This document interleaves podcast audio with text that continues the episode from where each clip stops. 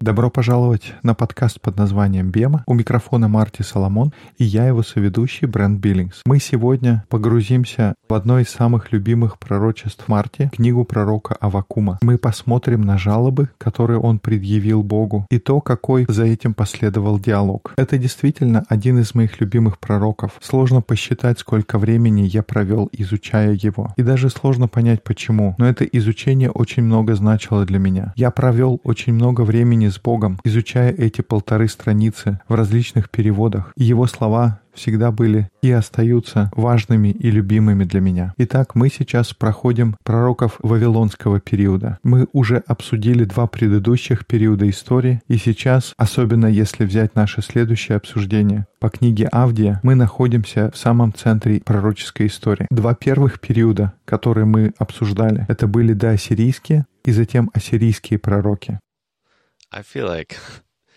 Я последнее время все больше ценю обзор, потому что мне все легче и легче называть тех пророков, которых мы уже прошли. И пророки, надо признаться, всегда были моим слабым местом. Итак, наш традиционный обзор. У нас было четыре доассирийских пророка, было два пророка, которые были написаны для Израиля. Первый был Амос, второй Осия. Они оба несли предупреждение Израилю. Образ Амоса — это отвес и спелые фрукты. Образ Осии был блудница. Сама жизнь Осии была уличным театром, и Бог призвал его использовать его собственную жизнь, чтобы показать его пророчество как на сцене. После Оси мы обсудили двух доассирийских пророков, которые были посланы к Иуде. Это были Михей, чей образ был образ судьи, и мы говорили про первого Исаю, который говорил о винограднике. Это был виноградник, который Бог насадил на плодородном склоне. И дальше мы обсуждали пророков ассирийского периода. Из этих четырех пророков два были снова посланы Израилю, и двое к Иуде. Иона и Наум — это были пророки, которые посланы к Израилю, и там мы обсуждали, как у пророков отображено отношение Бога к тому злу, которое творится в мире. Потому что когда Ассирия завоевала северное царство Израиля, мы столкнулись со своего рода парадоксом. С одной стороны, почему Бог не остановил ассирян? Но с другой стороны, мы говорили, что Бог не будет оставаться в стороне. В книге Ионы мы видели, как Бог обращает внимание на потенциал, что причина, почему Бог не стирает врагов с лица земли, в том, что люди, включая наших врагов, все человечество, у него есть потенциал. Поэтому Бог щадит нас. Бог медленен на гнев из-за того потенциала, который у нас есть. Особенно, когда мы признаемся то, что мы восстали. Мы признаем наш грех и раскаиваемся. Это высвобождает наш потенциал. Поэтому Бог медленен на гнев. Но это не означает, что он никогда ничего не сделает. И книга Наума напоминает нам об этом. Наум приходит и говорит, что Бог обязательно что-то сделает с несправедливостью. И затем мы обсуждали двух пророков для Иуды, которые говорили в этот ассирийский период. И как мы знаем, иудеям удалось удержаться против Синихирима, ассирийского завоевателя. Езекия провел радикальные реформы,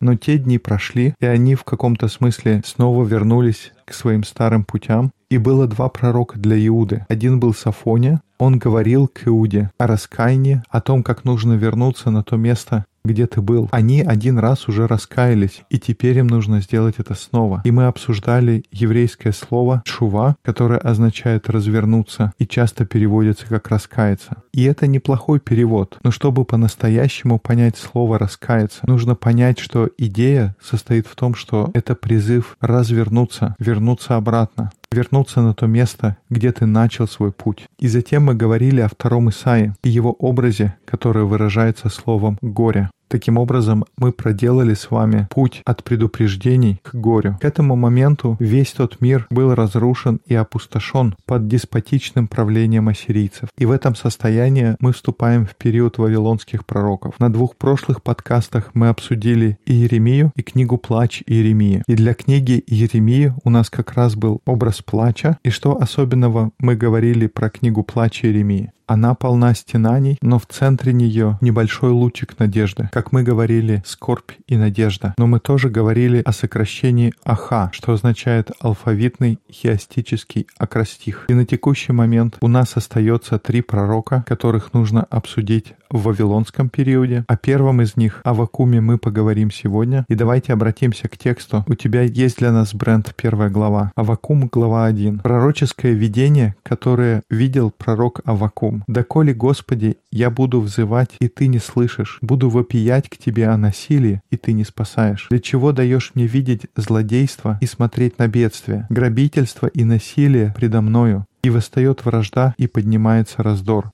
От этого закон потерял силу, и суда правильного нет. Так как нечестивый одолевает праведного, то и суд происходит превратный. We see the same tension we saw back in the Assyrian prophets between Jonah and Nahum. On one hand,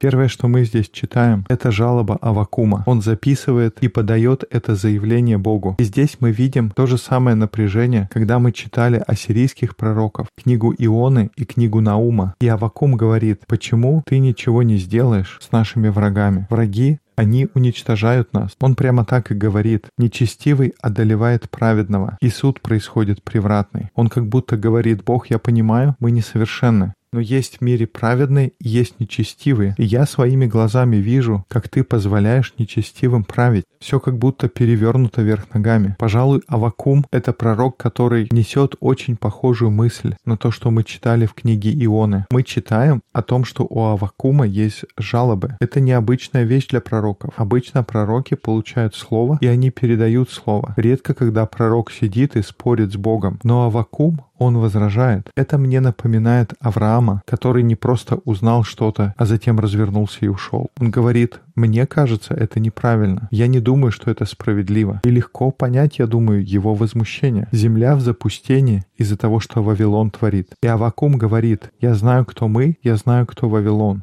И мне кажется неправильно то, что происходит. Да, я понимаю, мы делаем ошибки, но я не думаю, что благочестивых следует так наказывать. И он говорит как будто, «Бог, я не понял, что происходит». Давай читаем дальше. Здесь, видимо, уже идет ответ Бога. «Посмотрите между народами и внимательно вглядитесь, и вы сильно изумитесь, ибо я сделаю в одни ваши такое дело, которому вы не поверили бы, если бы вам рассказывали. Ибо вот я подниму халдеев, народ жестокий и необузданный, который ходит по широтам земли, чтобы завладеть непринадлежащими ему селениями. Страшен и грозен он. От него самого происходит суд его и власть его. Быстрее барсов кони его и прытчи вечерних волков. Скачет в разные стороны конница его. Издалека приходят всадники его. Прилетают, как орел, бросающийся на добычу. Весь он идет для грубежа, устремив лице свое вперед. Он забирает пленников, как песок, и над царями он издевается и князья служат ему посмешищем. Над всякой крепостью он смеется, насыплет осадный вал и берет ее. Тогда надмевается дух его, и он ходит и буйствует. Сила его — Бог его.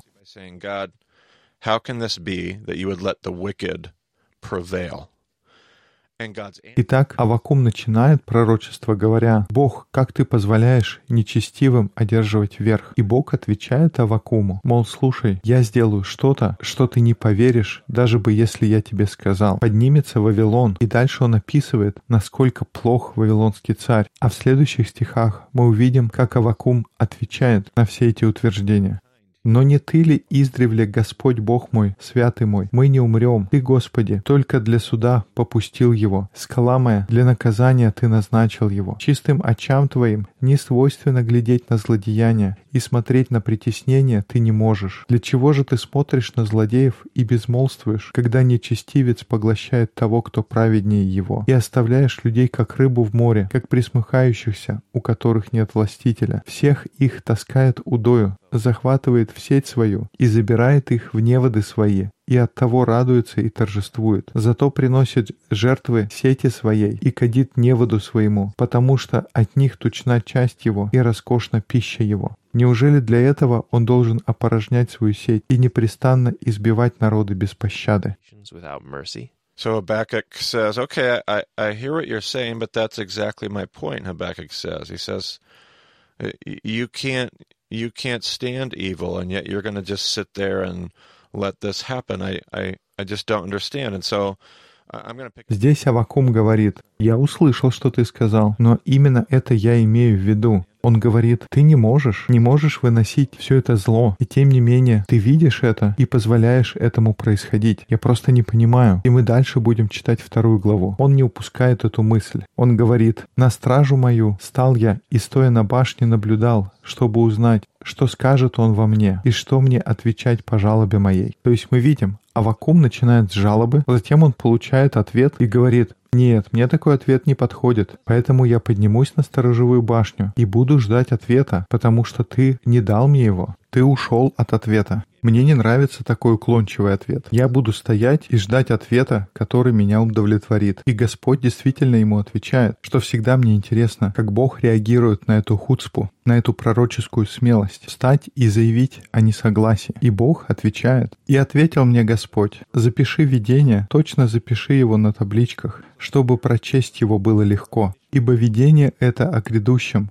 оно говорит о конце, и оно не обманет. Даже если не сразу сбудется, жди его исполнения, ибо непременно в точности сбудется. Вот преисполнена дерзости душа праведного, но праведник, благодаря верности своей, будет жив. Ненадежно богатство, и алчный не знает покоя. Пасть его, как шиол разверста. Он, как смерть, ненасытен, и подчинил себе все народы, покорил все племена.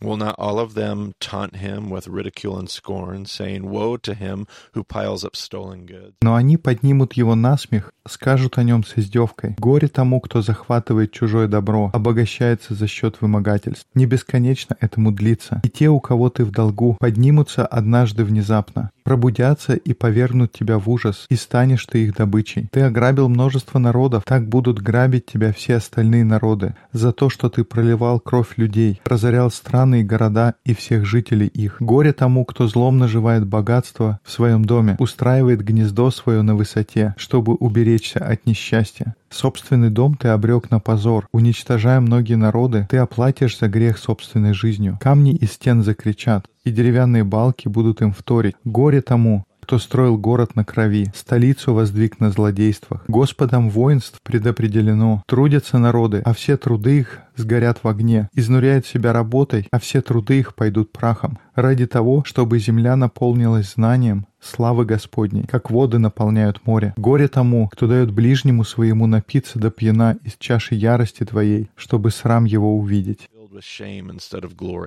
Now it is your turn. Drink and let your nakedness be exposed.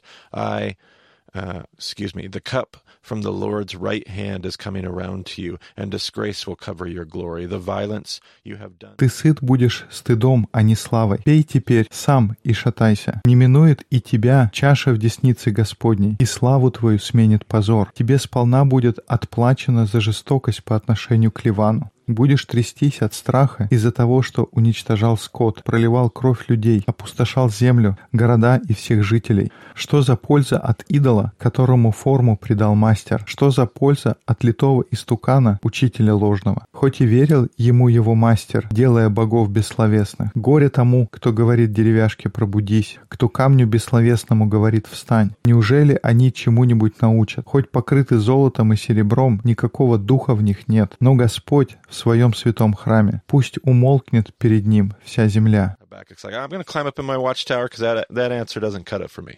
And so God gives this long, lengthy response, which is full of, it's got some, it's full of source A, source B, it's got some idolatry.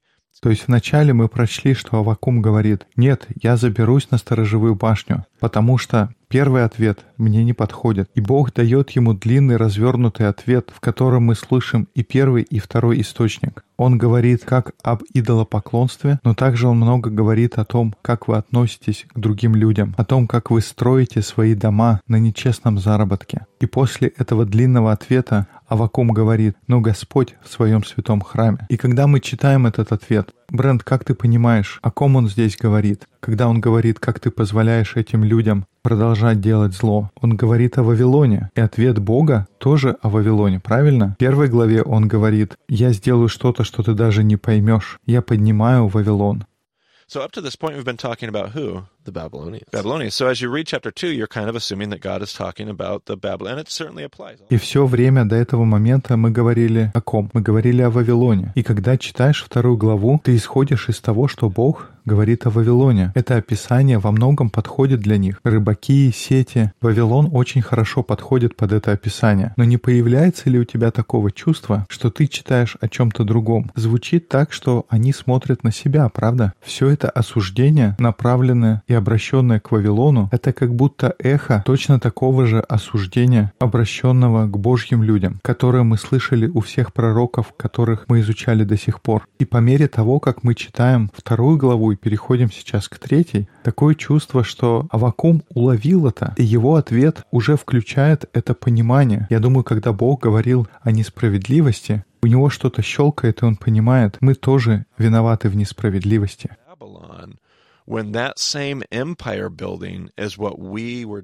Как я могу показывать пальцем на Вавилон, когда это та же самая империя, строительству которой мы посвятили так много усилий, и когда Авакум получает представление о Божьем плане, когда он понимает чувство Бога по поводу идолопоклонства, несправедливости и всего, что разделяет мир и не содействует его восстановлению, а вакуум может ускромниться, и он приходит в состояние, в котором он может понять то, что у Бога на уме и какая его миссия. Давай прочтем, Брент, из третьей главы.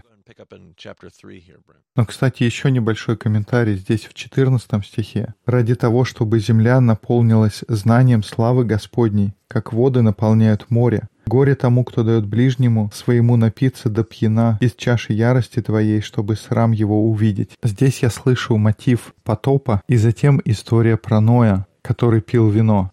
Noah in the vineyard. Absolutely. Yeah, I, I was noticing that as I read through as well.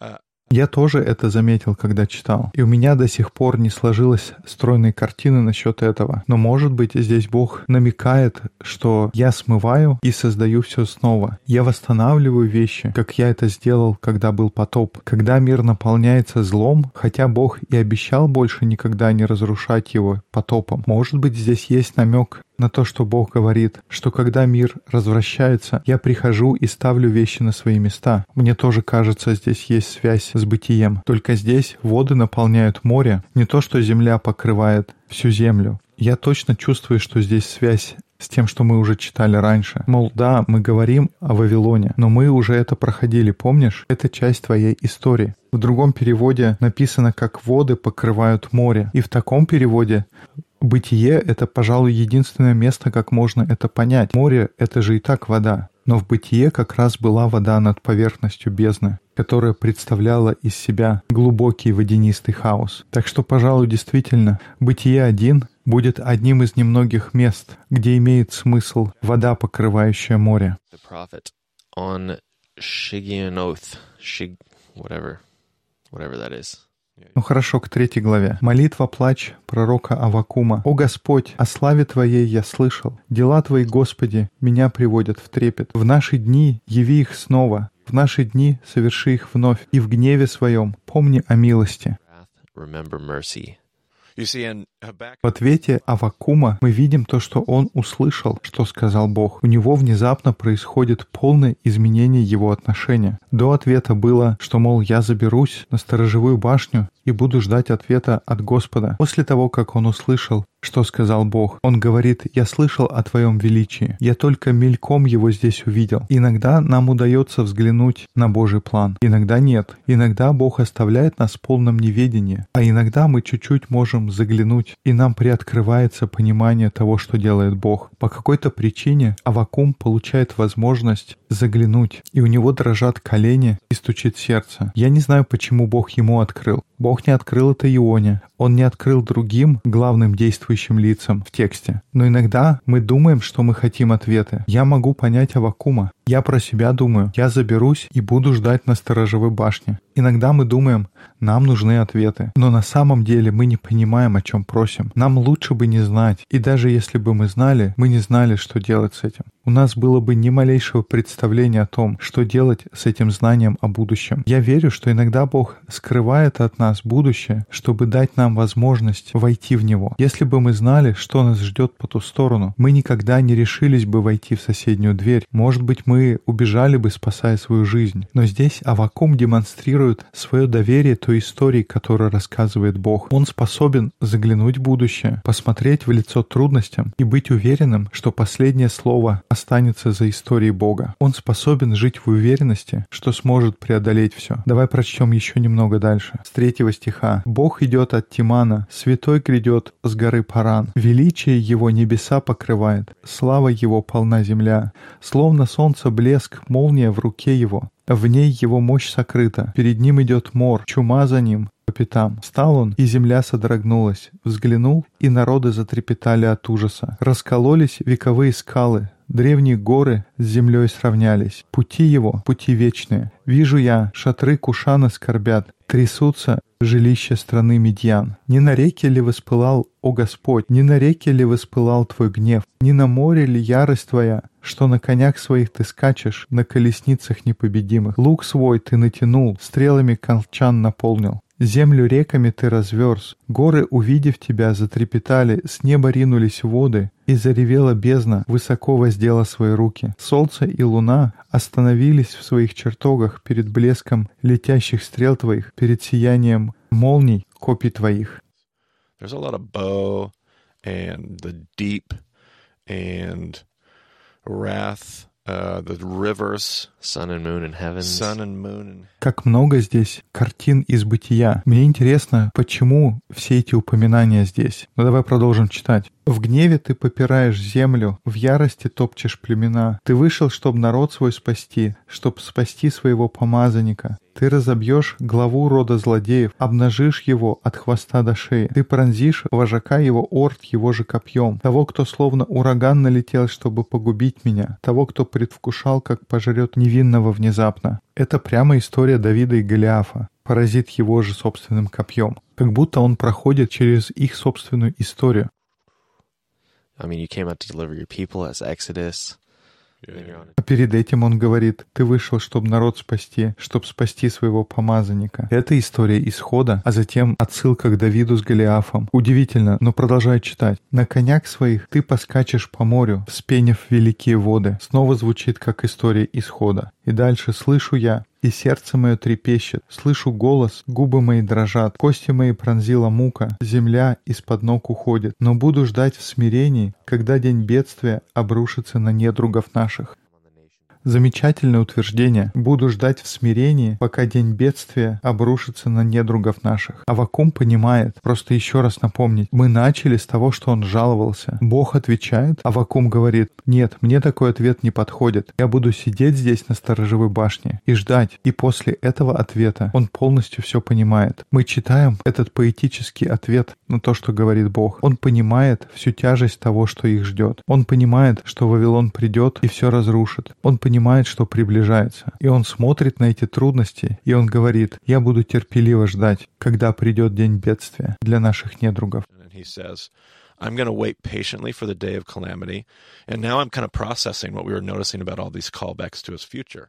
И то, что мы обсуждали, все эти картины из прошлого, это как Михей мы читали раньше. Может быть, он говорит о том, что «я знаю, у нас такое уже было. Я знаю, что Бог всегда заботится о нас. И я буду ждать спокойно дня бедствия». И он завершает эту книгу стихами, которые для меня лично очень много значат в жизни. Может, не буду здесь рассказывать всю предысторию, но я много молился и много времени провел с Богом, когда Он привел меня к этой книге. И эти заключительные стихи было всегда что-то, что я хотел взять с собой. Что бы не было в будущем для меня лично, что бы не было в будущем для моей семьи или для моего служения, что бы не было в будущем для моей страны, какое бы не было будущее. Я люблю думать об этих словах Авакума. Когда он произносит эти слова, он видит мрачное будущее впереди. Это не какое-то Евангелие процветания. Он видит, приближается Вавилон. Это конец мира, как я его знаю. Грядет только разрушение и опустошение. И вот какие слова произносит Авакум.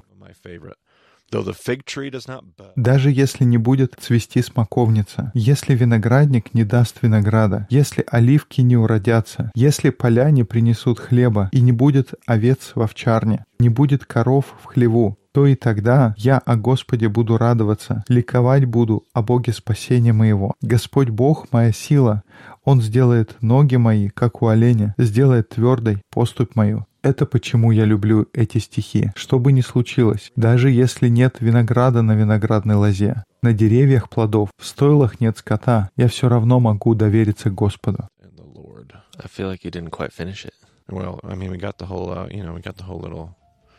Uh, По-моему, ты здесь не дочитал. Там есть небольшое примечание. Начальнику хора под музыку струнных. И это к слову о том, что есть песни, которые помогают пережить трудные времена. Да, это не просто слова и идеи, это искусство. И они через песню передают чувства. Да, все кругом плохо, но мы выживем. На этом мы заканчиваем наше обсуждение Авакума. It for Habakkuk? That's it for Habakkuk. For now. For now, come to Israel with us. Got to keep giving that promo. Let's see when they listen. This is going to be January. Golly, yeah, it's important. The uh, early bird deadline is coming up. This will be uh, January И у нас приближается окончание ранней регистрации на поездку в Израиль. Этот подкаст выйдет 18 января, так что до конца ранней регистрации будет еще пара недель. И с одной стороны, это дает небольшую скидку, но также для нас это возможность понять, в итоге мы едем или нет. Будет ли достаточно участников. У нас на сайте есть форма, она поможет вам зарегистрироваться. Through August 12th. All right. Otherwise, um, Вся информация есть на сайте bemadiscipleship.com. Нас можно найти на Фейсбуке. У нас есть дискуссионные группы на Полюс. Мы встречаемся в Москве по вторникам, в Пулмане по средам. Есть дискуссионные группы по всей стране. Марти старается приезжать и знакомиться, поэтому дайте нам знать, где вы встречаетесь, чтобы мы могли добавить вас на нашу карту. И вообще, спасибо, что слушаете подкаст под названием «Бема». До скорых встреч в эфире.